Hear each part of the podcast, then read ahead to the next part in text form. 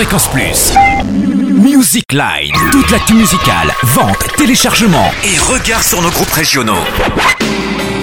Où est-ce que je suis? Bonjour Totem, bonjour à tous. En ce lundi 14 avril, Jean-Louis Aubert est dans Les Parages, Les Parages du Vide. Tel est le nom de son nouvel album qui met en musique Welbeck.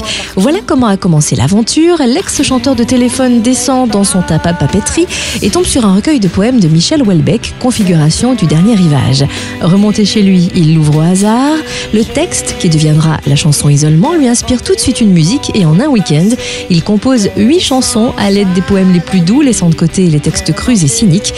Comment les parages du vide comblent aujourd'hui les bacs.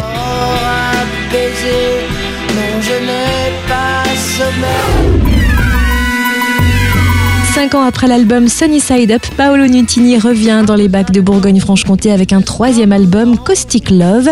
Il faut préciser que durant ces cinq années, le chanteur de 27 ans est resté chez lui, à Paisley, en Écosse, à apprendre le métier de menuisier, tout en composant, en chantant, en prenant son temps. Et aujourd'hui, il nous offre 13 nouvelles chansons soul, aux accents tantôt jazzy, tantôt funky, avec une collaboration avec Janelle Monet.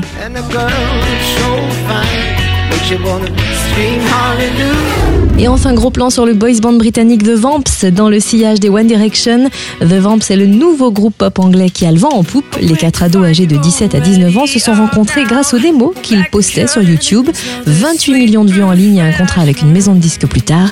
Le groupe est devenu incontournable dans l'univers de la pop. Ils ont déjà fait leurs armes sur des premières parties de Taylor Swift et Selena Gomez. Ils sortent aujourd'hui leur premier album, Meet the Vamps.